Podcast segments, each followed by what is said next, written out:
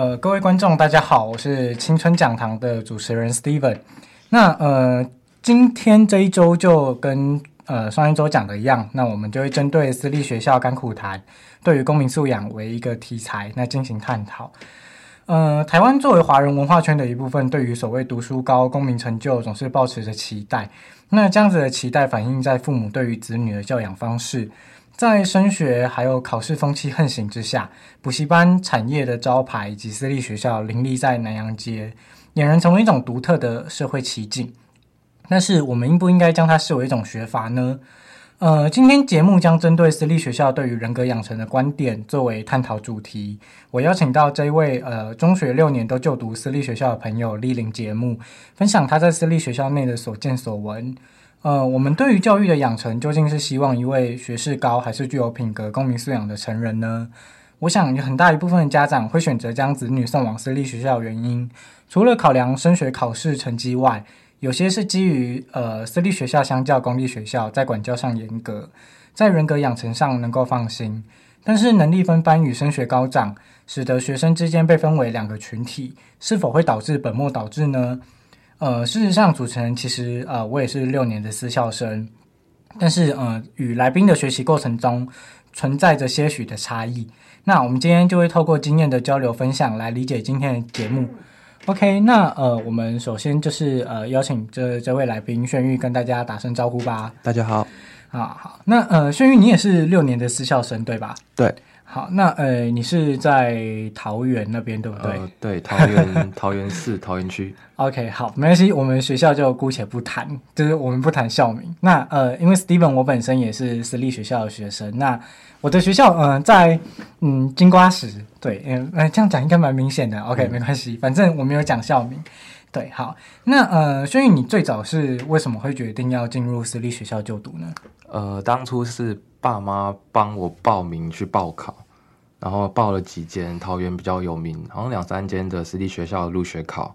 然后就莫名其妙考进了我我念之后念了这间学校，然后就这样也莫名其妙念了六年。哦，哎，所以你也是因为父母的那种就是情感压力之下，所以你才去私立学校？应该说小时候不懂，就是什么都不懂，就是反正爸妈讲什么，那就去做什么，对啊。哦，那那你自己觉得你进到了私立学校，你的感受跟就是当初父母对于这间学校的期待是一样的吗？我不知道父母有什么期待啦，可是我知道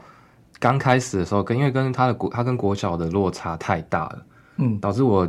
其实前半段其实活得蛮痛苦的这样子。哦，你你是指在管教上面吗？还是嗯，就是管教上，然后还有课业压力，嗯，还有同才之间的互动，对。哦，所以你们在国中的时候就已经有能力分班了吗？哦，有有有有。哦，OK，那我们晚一点再谈能力分班这个问题。因为呃，其实 Steven 读的那间学校，就是我们表面上是没有能力分班，但其实我们都会知道，就是一个年段里面，就是我的学校啦，会有某两个班，就是。能力分班就是特别优秀的学生会在那里面，所以我觉得私立学校其实或多或少应该都是有这种能力分班的这种，嗯嗯，对，好，那呃，所以你觉得在你的认知当中，私立学校它是一个什么样子的角色？我觉得就像就很像补习班。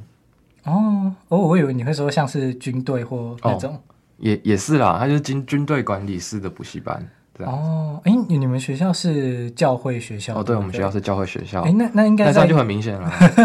那应该在就是纪律或者是一些管教上面，他会更加的。其实，其实，其实管教上面跟教会它是不是教会学校，其实应该没有什么关系。嗯，主要是说这个学这个学校校风比较保守。对，OK。它宗教宗教学校呃的部分是我们会上一些宗教课这样子。哦，了解了解。哦，所以你们，哎，你有读过圣经？呃，我们有有课程是在教这个。哦哦，因为嗯、呃，各位观众其实呃，我跟炫玉其实是一个还呃，真的还蛮蛮熟的朋友。然后我们之前有就是一起去看过，就是看电影，就是看那个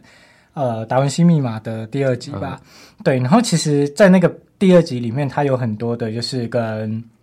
呃教会啊，或者是一些。故事就是宗教故事是有相关，就是其实眩晕他是可以看得懂那些精髓，然后他是可以解释得出来为什么他在这一 part 是会这样演的。所以我觉得，诶，其实读教会学校好像还在我我在我看来，我觉得那是一件蛮有趣的事情。就也许你不是教徒，但是你可以透过就是学到一些圣经或一些宗教的故事，然后对，在让你在看电影的时候，你可以看懂更多的细节。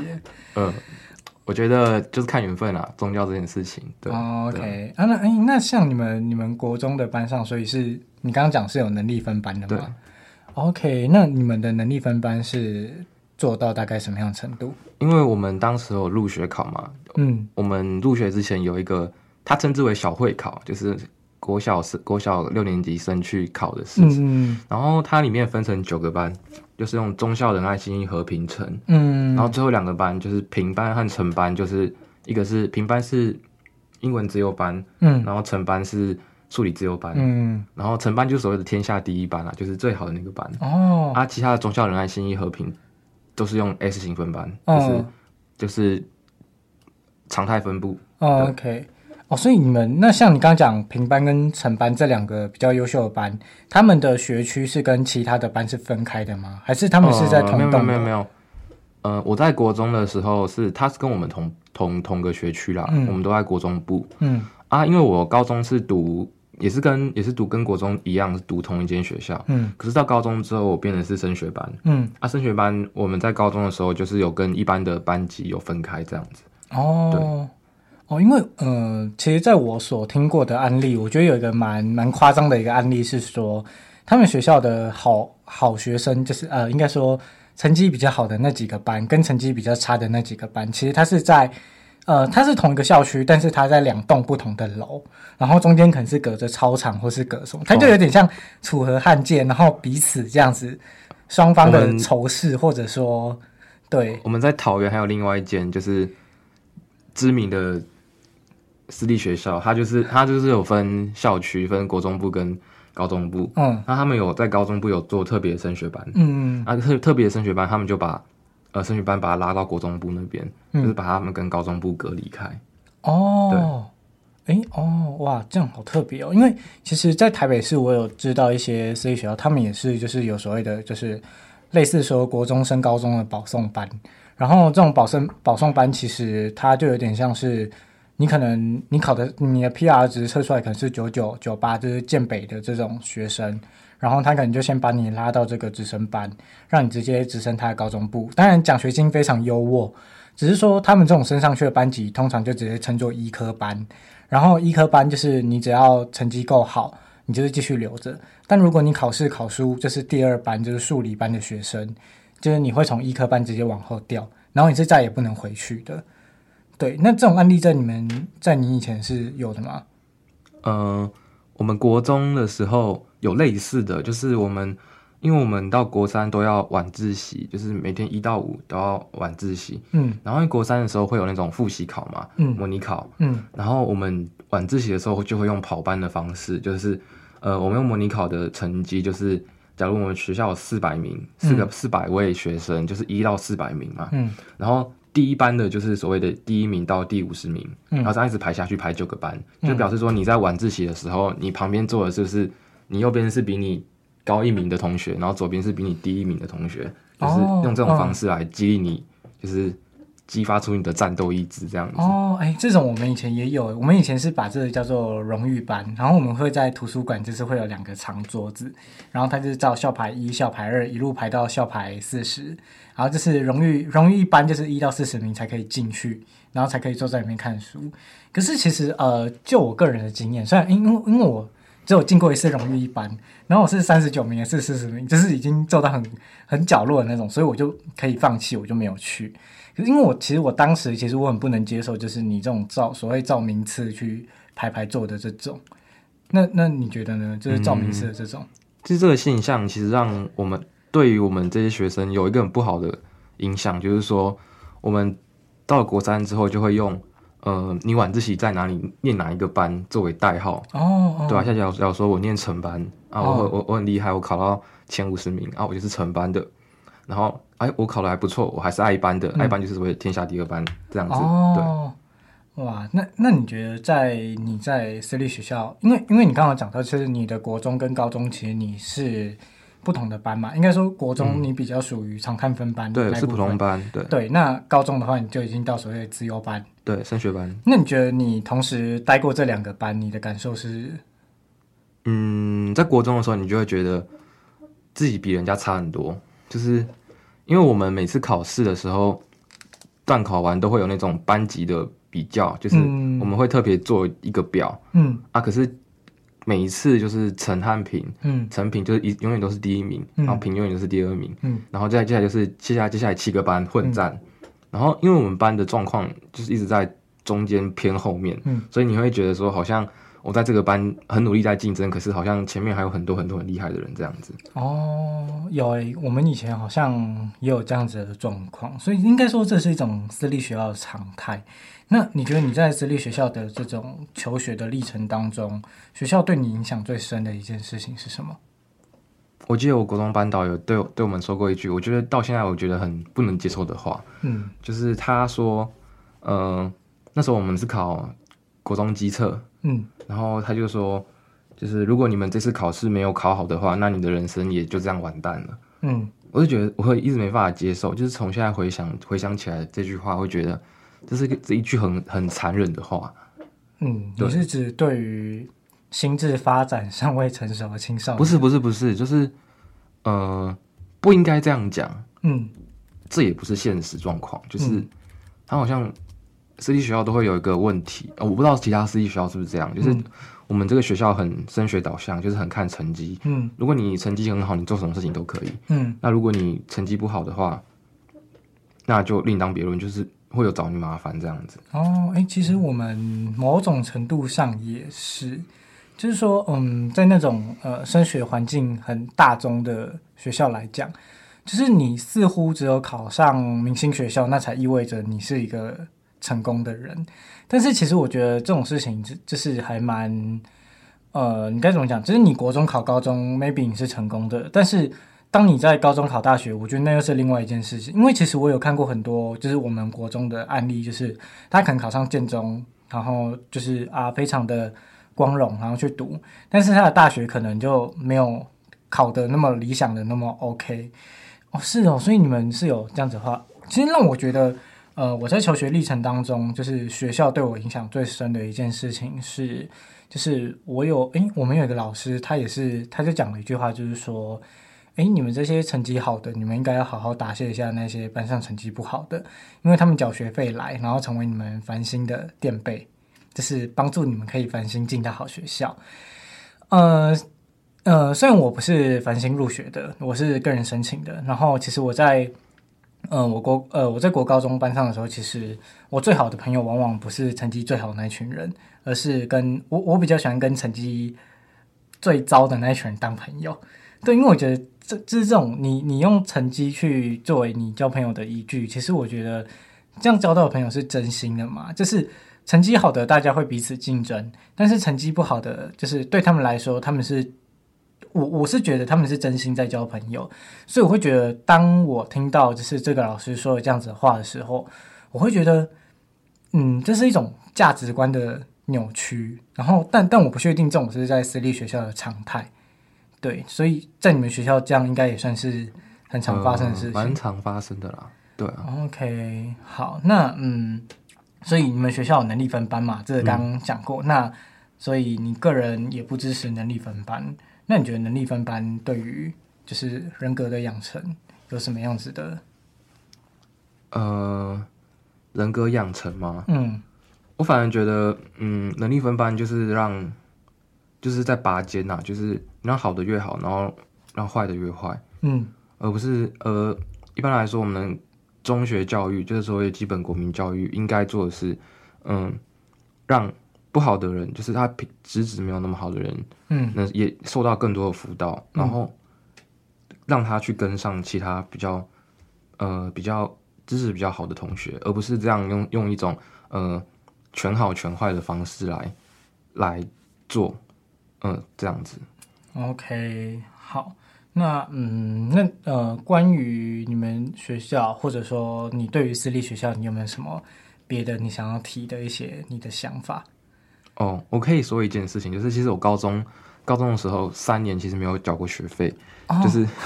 就是因为我读的是升学班，呃，对啊，然后啊，因为我们私立学校嘛，私立学校学费又比较贵一点，嗯啊，因为当初是因为我们是升。我们是直升上去，是升学班，嗯、然后就签那种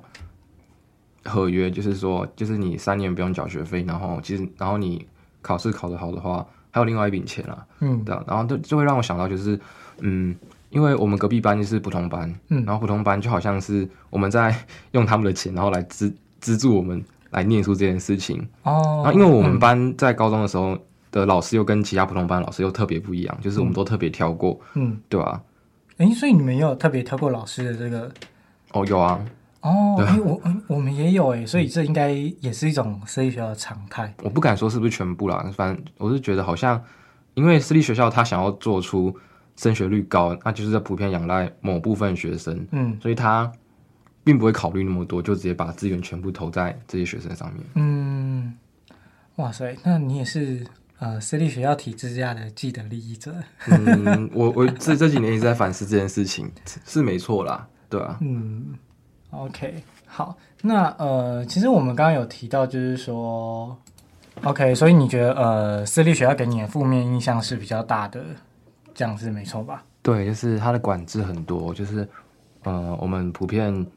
我记得我高记国呃，我记得我国中一进去这部这部。呃，适应的就是说，就是我每天要很早很早去学校，嗯，就七点半就要进到学校，七点半是一定要进学校啦。嗯、然后因为我自己就住比较远，所以我六点五十六大概六点多就要起来，然后去坐车，嗯。然后还有一件事就是要需要理平头，哦，我们需要、欸、你们也有服役规定？我们服役规定很严格，我们应该是整个桃园服役规定最严格的一间学校，对。然后我们以前也有服役规定，然后我们是男生的话是规定要大平头，然后女生是耳下三公分。就是各位听众不要觉得这种事情很扯，好像什么八零年代才会发生。其实真的，我真的国中三年都是平头，对，然后白鞋白袜，对对对对对，就是要白色的鞋子，嗯、然后衬衫扎进去，对，皮带领带，对对对，就是这种事情其实是现在还要发生。其实呃，某种程度我觉得，就是你去规范学生的服装仪容，我觉得这点 OK，但是有没有需要做到？就是说，一定要平头或者是耳下三公分，我觉得它就已经有点像是你在标准化一个人，把人给异化的一个过程。哎，可以说是异化吗？应该说，嗯，可以，可以，可以。对，就是让它变成是一个 SOP，就是你有符合那个标准，然后你才可以算是一个呃符合他们期待的好学生。最近好像有有在在谈解禁的啦，嗯，就是好像国高中都要开始解禁，可是这种这种规范其实很难进到私立学校，私立学校还是做他的。对哦，对，因为其实呃，我们以前在像我以前在国中的时候，我们真的是服仪什么都很严格。可是其实到高中的时候，某种程度校方他其实是有做一些让步，他会觉得说啊、呃，毕竟学生他离开学校，他可能在外面要交游、要补习，就是你让男孩子顶着一个大平头，然后在南阳街走来走去，就是你知道，人家如果说哎，你是哪一间学校？你如果说某某学校，就是那个学校，可能人家还会觉得说啊，你是不是什么？就是少年感化所啊，或者是什么，就是可能对于学校它的声望也不是那么好。对，那嗯，那所以啊、呃，你们的服装仪容规定也是非常严格。对，我我们国中的时候，就是我们衬衫是米色的衬衫，嗯，然后衬衫通常不是要配长裤嘛，嗯，啊，我们国中都是配短裤，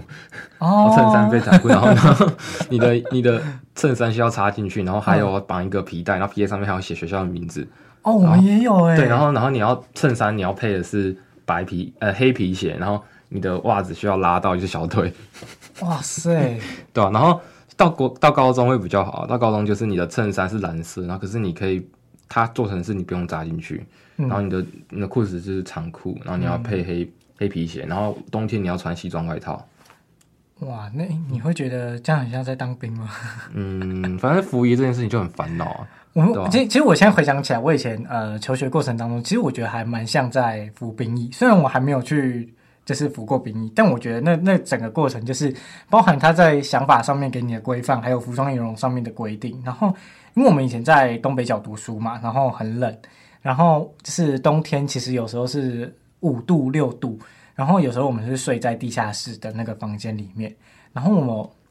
呃，因为我们是住宿学校，所以我我睡过最多人一间房间的是在我高三的时候。但我国中那个时候其实是十六个人一个房间，然后睡在那个地下室，其实那个湿气是非常重，然后冬天又非常冷，真的就像你派驻在金马抽到金马奖，然后派驻外岛是一样的，你知道吗？我我国中的时候就从国二开始就是都没有礼拜六，就是礼拜六要固定到学校，然后高国三的时候就开始就是每天晚上留在学校，然后礼拜六再去学校啊。然后他就是很像你，呃，一整个礼拜都待在学校，然后就很像，就很像你在坐牢。然后有一个很像，更像坐坐牢的措施是说，他每个礼拜六会因为觉得你好像憋太久了，然后就就让你一一个小时去打球，去去去操场打球，嗯，就好像是你就关了一整个礼拜之后，你需要放风放风时间去外面打球这样子。而且而且他好像是他还让你说觉得说，哦，这是我赏给你的，就是我、哦、我我给你出去打球，这是很有人性的，对。哦、然后他还威胁说，如果你你的功课不达标，或者是你的作业没有写的话，你就会取消你的 取消你的那叫什么出去打球的资格，然后叫你在教室里面打扫。哎、欸，我们也是这样子、欸，很像犯人啊，犯人对，像犯人。OK，那嗯，所以在那像你们的服役规定是学务处在抓还是教官？呃，国中国高中不一样，国中很严，嗯、因为我们国中部其实是独立管理。嗯，我们国中部有一个生教组长。嗯，哦，那个可凶的了。可凶的，对，我们的身教组长，我印象，他好像是军人退伍的，然后他以前可能是政战官，对，然后呃，其实为什么会谈到这？因为呃，最近有一部电影，不晓得听众们去看，就是《返校》，对，那呃，我们在这边不爆雷，但是我们就大概讲讲一些些，它里面就是呃，包含他有提到，就是在戒严时代教官这个角色。那呃，其实大家都知道，我们现在都已经解严，进入了民主社会。那教官这个角色，它依旧存在于校园。那呃，我不我不知道在你们学校，就是在你们的私立学校里面是有教官的吗？哦，有啊。呃，那很多吗？人数？呃，还不少。我们学校的教官其实算在桃园是最发达的一个一个学校。哦。那它的功能就只有一项，就是检查校誉。嗯，对吧？可是有害校校誉真的那么重要吗？如果你你觉得你认为就是说，其实学校它真的有做不对的地方，是有不合理的地方，难道不应该讲吗？难道讲的就是危害校誉就需要被处罚吗？嗯，对吧？对，因为嗯，对于私立学校来说，他们确实真的很注重声誉这件事情。对，所以包含，所以包含就是校誉这件事情啊，就是他们都都会觉得说应该特别的重视，等等等。对，所以嗯，可以理解，但不能接受这种做法，我只能这么说。对，嗯，私立学校都把好的一面摊给大家看，坏的一面自己隐藏起来。就像我们很明显啊，我们当初我们国中部就是一个大楼，然后它上面就放一个大大榜单，嗯、就是因为我们学校就是国中部就是很很有名的、很有名望的升学学校，就是。就是考高考高中都考得很好，像我们第一志愿五零嘛，嗯，我们我们像我们以我们现状来看的话，假如我们四百个学生，我们有一百个学生能上武陵，就四分之一四分之一的几率有上，所以你每次看每次看走到那边就是什么一百位以上同学考上武陵高中这样子，嗯、就是他会把你的榜单放很大，可是私底下你们在原本在学校的生活都是其实其实。有待过私立学校的人应该都心知肚明啊，就是、嗯、就是那样的生活，也不一定啊，因为也是有看过很不错的私立学校，嗯，对吧、啊？像我前一阵子在看胡德夫的传记，就是校园民歌时期胡德夫的，就是他以前念他以前念淡江淡江中学，嗯，淡江中学就到现在现在的淡江高中，嗯、就是他们也是个天主教教会学校，嗯，对、啊？然后他们他。我在看他看书的过程中，就一直觉得说，这个学校怎么跟我一般印象中的私立学校有点不太一样？嗯，因为他们就是那种传教士来办的学校，嗯，就是很注重于品格的养成，然后很鼓励学生自我发展这样子。哦，可能每个学校不一样，像我们学校可能就是注重升学，嗯，所以我们就是读书读书再读书这样子。哦，对，我有一个朋友，他也是，就是后来他去。就是，哎、欸，是胡德夫的那间学校，对，对，就是淡江中学，他也是去那边读私校。嗯、就是他后来也是，就是照他自己的意愿在发展。其实我觉得，就是这间就是淡江这间学校，好像在私立学校里面评价就是还算不错。嗯，对，只是呃，如果你要以升学的观点去看他，他 OK，他 maybe 他不是一个，他们很鼓励呃美术创作、音乐创作这样子，对对，对，OK，好。那嗯，那你自己觉得就是私立学校的经验对你最大的影响是什么？哦，就是我以前在六年练了六年私立学校的养成习惯，就是说我好像固定就是认为一个礼拜只有一个礼拜有七天，有六天要上学。嗯，对，礼拜六要上学，然后晚上你必须要七点的时候，你必须要坐在书桌上面好好念书，念到晚上十点。嗯，那如果你可能平常有上晚辅的话，你可能就是要念书回家，因为你知道在那个高竞争。压力下，我们常常会有那种比较的时候，就是会有人很很奇怪，就是说，哦，我昨天就会念到两点哦，嗯，然后你就会听到就会觉得，我怎么好像输人家的感觉，哦、就是好像就是你会莫名其妙，就是在那种被营造出来的竞争环境下，你会有那种很怕自己输给别人的感觉，这样子，嗯，对，所以会导致说你自己其实没有很很懂得去调试自己的生活，然后你会把自己的生活过得很，就是你会你会怕自己很紧绷，很紧绷，就是你会怕自己好像什么事都没有做，然后。输人家一截这样子，就是、欸、我我们以前也有也有一个老师说过的话，就是呃，别人努力读书两个小时，但你在那边放空两个小时，你们差距就是四小时。因为，我觉得其实这句话现在回想起来是有点像你讲的那样子，嗯，对，就是它会让你自己油然而生一种罪恶感，就觉得对罪恶感这种事情，对啊。哎、欸，所以你到现在一样，就是你每天到七点半，你自己就会固定的坐上书桌吗？没有没有，以前刚上。大学的时候是很不适应这种自由生活，就是像一般来说，很多人都会选择去什么参加活动啊，参加友会啊，参加什么宿营啊。嗯、那我就其实很不很不喜欢这种活动，就是跟我以前经验不太一样。可是因为后来我慢慢发现，其实也不一定是跟私私立学校有关啊，可能是因为我自己就本来比较喜欢一个人独处这样子，嗯、对啊，所以就会花比较多的时间在钻研自己喜欢的东西这样。哦，我我我觉得你的私立学校给你最大的经验的影响，有点像是跟生人重新接触的社会。哦，对啊，有一个经验就是说，因为我们会有那种赶赶不上别人的罪恶感，所以通常说我们在比如学期末交作业的时候，嗯、我们通常很早就把它写完了，就是很早就开始，哦、很早写完。对，对，因为我很多同学都在赶底线啊，就是。一定要压到最后最后几个小时才开始写，嗯嗯，通通常就是通常在那个习惯那个环境待久，习惯之下，你就就是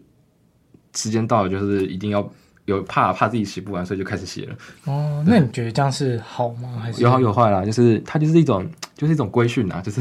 突然间你你不照这样做，你会不舒服，这样子，你要摆脱也很困难，就是因为这就是已经。有点有点强迫了，就是这是不是私立学校毕业学生的一种特质？我觉得不一样哎，不一样。就是私立学校的学生通常有有两种，我我很很喜欢说，他就是两种。虽然这种分类法很不很不专业，就是这种就是两种学生。第一种就是说所谓的就像我刚才讲，就是很紧绷的状态，就是生呃生活很规律，很规律，然后很有压力这样。然后另外一种就是因为他在他在那种压压抑的环境待久之后，他就是整个放飞，就是嗯，就是很很 freestyle 那样子，对啊，没有说哪一种比较好啦，反正我自己是过第一种，然后觉得。这样待起来其实蛮有压力的，这样子。嗯、那你那你觉得你以前就是呃，比如说像你读的那间学校，它在桃园嘛？那它是一间私立学校，嗯，你会不会觉得就是跟武林啊，或是中立高中的学生比起来，你会有一种自卑感？哦，有啊，哦，会对不对？自卑的。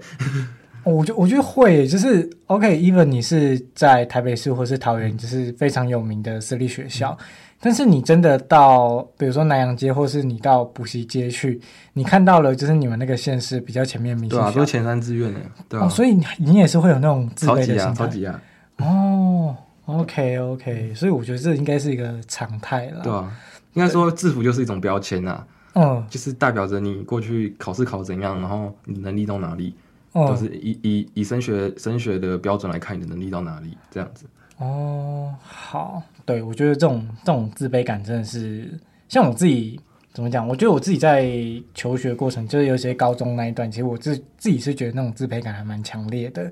就是因为我们也不是在私立学校来说，我们学校也不是一间非常有名的学校，嗯、我们也是。对，那跟一些明星高中的比起来，你会觉得，哎，你好像就是先天的就矮人家一截。嗯、对啊，好，那嗯，我们再谈一个问题，就是说。呃，因为我们本周有谈到，就是对于公民素养的养成，那你觉得公民素养，呃，应该又是什么？它是呃什么样的能力吗？或者说什么样的形状？就是你想象中的公民素养应该又是？我觉得，呃，因为我觉得这个问题其实是个蛮难的问题，嗯，因为我也不太确定自己到底是这个有素养、公民素养的人，嗯，对。可是我觉得蛮有重、蛮重要的一件一点是说，呃，要要区分。你要能区分到底什么是对是错，嗯，对，像像很多人会说，嗯，很像很多人会是那种很怀疑主义，就是怀疑主义到就是相信世世界上所有事情都是相对的，嗯，就是走到最后会变成说好像都是一种虚无，就是嗯虚无主义，对，嗯，那我个人个人的方面的话，我其实是相信这世界上有大大是大非，嗯，就是有对有错，嗯，虽然有些事情它在对和错之间的模糊地带。黑灰色地带非常的模糊，可是我觉得，嗯，作为一个公民，你就是必须要去辨别，嗯，到底什么一个是对的，什么是错的，嗯，对，然后要怎么去辨别？我觉得我我认为啦，因为我自己也没办法提供太多的经验，我觉得最大的必须要做的努力就是说，你必须要多多念点书，就是其实也不是看教科书，就是多看一些奇奇怪怪的书，就是各种。类型的书都要看，对。你指的是独立思考的能力吗？嗯，就判断是非对对对对对。其实，其实我个人觉得，就是私立学校它对于公民素养养成，它到底是有没有帮助？其实我觉得，呃，某种程度上算是有诶，因为呃，毕竟学校它还是一个学习的场域，老师还是会教你一些，比如说什么是对，什么是错。但是你说你真的要有判断能力，就是判断这个社会一些事件它是对的或是错的，或者说你有你自己的想法，我觉得。呃，对于一个中学生来说，这已经是超乎中学生的。对，高中生毕业，其实你要期待他有多有公民素养，他就也上只上了两年的公民，嗯、然后公民也就是照本宣科。嗯，对，所以你要能期待他多有独立思考能力，我个人是不期待啦。嗯，反正这种东西其实上大学四年时间，其实蛮有机会去培养。嗯，对、啊、虽然在不一定在课程中能够学到，可是其实在其实蛮多机会是可以碰到，然后磨练这种能力的。嗯，应该说有些大学生，maybe 他四年过了，他也是一个没有素养的人。我不会，我我觉得这样讲会得罪很多人，好我不敢这样讲。好，抱歉。那而且我也觉得不觉得自己是个有素养的公民，这样、嗯。好，那嗯，应该说，呃，我觉得私立学校吧，就是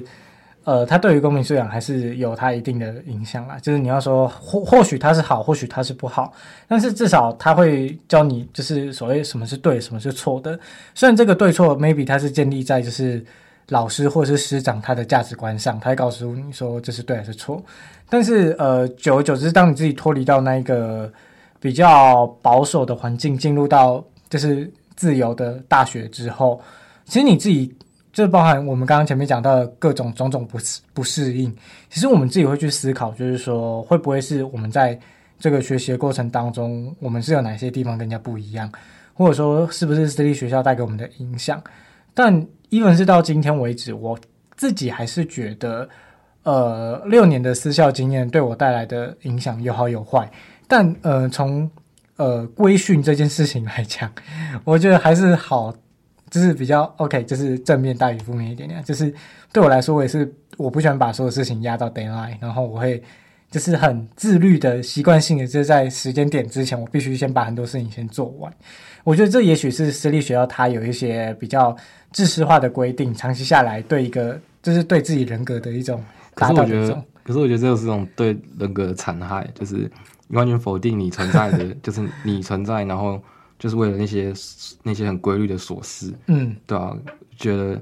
其实我会回回想一下，如果我以后我以后有有有生小朋友的话，嗯，我打死都不要把他送到私立学校。哎、欸，真的吗？对啊，对啊。哎、欸，其实我我跟呃，这这我觉得这是另外一个话话题啊，就我们可以拆开来讲，就是说，其实我现在有时候会跟一些就是以前的同学会聊到这些问题，因为。你也知道，大家大三、大四快要出社会，那有人可能很快进入职场，有人很快就进入婚姻。其实大家不免都会面临到这个问题，就是说，关于小孩子的教育，他们应不应该就是把他们送到私立学校？其实我们今天这个节目，就是我们作为一个旁观者，我们去评价家长把小孩送到私立学校这件事情，到底。是不是本质上真的有帮助？可是，当我们今天换个角色，我们成为父母或是家长的时候，我们会不会做一样的选择？就是说，OK，even 今天我们在这边谈了这么多，然后我们可能觉得，哎，可能他是对人格的残害，或者是他好或不好。但是，会不会真的轮到我们的时候，我们会选择把小孩送到私立学校？我觉得那是另外一个大哉问呢。因为我我有跟一些。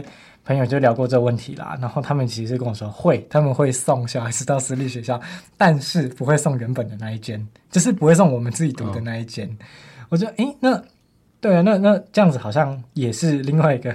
另外一个、另外一种做法。对，这我就觉得这个还蛮有趣。就是当我们今天从一个批判者的角度换到当事人，会不会其实我们也是在做着同样的事情？我觉得不会，我觉得我啦，因为我一直都是蛮立场坚定说。嗯如果我有生，一定不会，一定不会送到，呃，送到那叫什么私立学校，嗯、也不会让，也也不会强迫人家补习，因为因为 在我身上，我发现有太多太多，就是留下来私立学校留下来的印记在上面，就是觉得、嗯、觉得其实有点后悔啦，就是青春六年把它花把它花费在一个一座我认为的监狱上面。哦，嗯，对，这这个也是因为，嗯，你要怎么讲？我觉得，呃。对啊，如果如果换作是我，我觉得国中可能会吧，但是高中我会觉得，其实你有过这种三年的经验，其实就够了，就是其实没有必要到六年，就有点像当兵，就是当一定的年龄就够了，不，其实没有必要当当兵只要四个月。我对我我我觉得我觉得这问职业军人另外算，我是说如果就是一般的替代役或常备役这种，我觉得他就像你去读私立学校，就是对我觉得时间到，他自然会有他自己的那种。影响力，我觉得太多或太少，我觉得那些就我觉得好像在台台中好像特别明显诶，台中的私立学校跟补习业非常的发达。哦，真的吗？对对对，我一直以为补习最发达是台北市诶。台中台台中很多那种，没有像像我我听广播的习惯，我自己在桃园，桃园就有那种补习班在打广告，就是说什么你要考要考要考我们那间学校的话，你从小五就开始准备，那小五就开始准备的话，现在就可以开始划位。哦、就是就是打广告，对啊，对啊。嗯，你们学校也真的是广告赚大。那你觉得你们学校算是学法吗？学法吗？我不知道学法的定义啦，就是有好有坏啦。就是其实那个环境就是就是